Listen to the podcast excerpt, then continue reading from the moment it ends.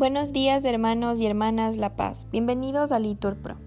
Nos disponemos a comenzar juntos las lecturas del día de hoy, viernes 3 de febrero del 2023, viernes de la cuarta semana del tiempo ordinario. En este día queremos pedir especialmente por el sufrimiento de los inocentes. Ánimo que el Señor hoy nos espera. Lectura de la carta a los Hebreos. Hermanos, Conservad el amor fraterno y no olvidéis la hospitalidad. Por ella, algunos, sin saberlo, hospedaron a ángeles. Acordaos de los presos como si estuvierais presos con ellos, de los que son maltratados como si estuvierais en su carne.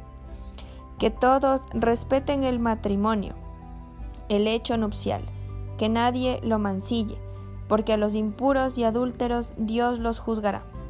Vivid sin ansia de dinero, contentándonos con lo que tengáis, pues él mismo dijo, Nunca te dejaré ni te abandonaré.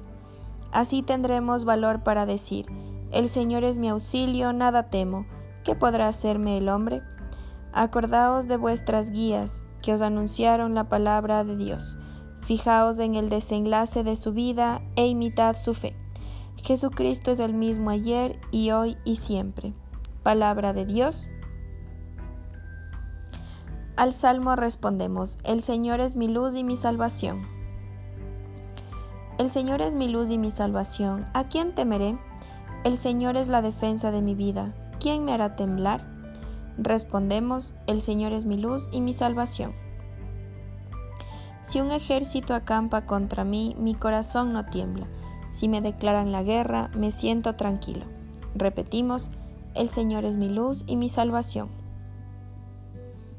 Él me protegerá en su tienda el día del peligro, me esconderá en lo escondido de su, morada, me alzará sobre la roca. Repetimos, el Señor es mi luz y mi salvación. Tu rostro buscaré, Señor, no me escondas tu rostro. No rechaces con ira a tu siervo, que tú eres mi auxilio. No me deseches. Repetimos, el Señor es mi luz y mi salvación. Lectura del Santo Evangelio según San Marcos. En aquel tiempo, como la fama de Jesús se había extendido, el rey Herodes oyó hablar de él. Unos decían, Juan el Bautista ha resucitado de entre los muertos y por eso las fuerzas milagrosas actúan en él. Otros decían, es Elías. Otros, es un profeta como los antiguos. Herodes al oírlo decía, es Juan, a quien yo decapité, que ha resucitado. Es que Herodes había mandado prender a Juan y lo habían metido en la cárcel encadenado. El motivo era que Herodes se había casado con Herodías, mujer de su hermano Filipo, y Juan le decía que no le era lícito tener a la mujer de su hermano. Herodías aborrecía a Juan y quería matarlo, pero no podía, porque Herodes respetaba a Juan, sabiendo que era un hombre justo y santo, y lo defendía.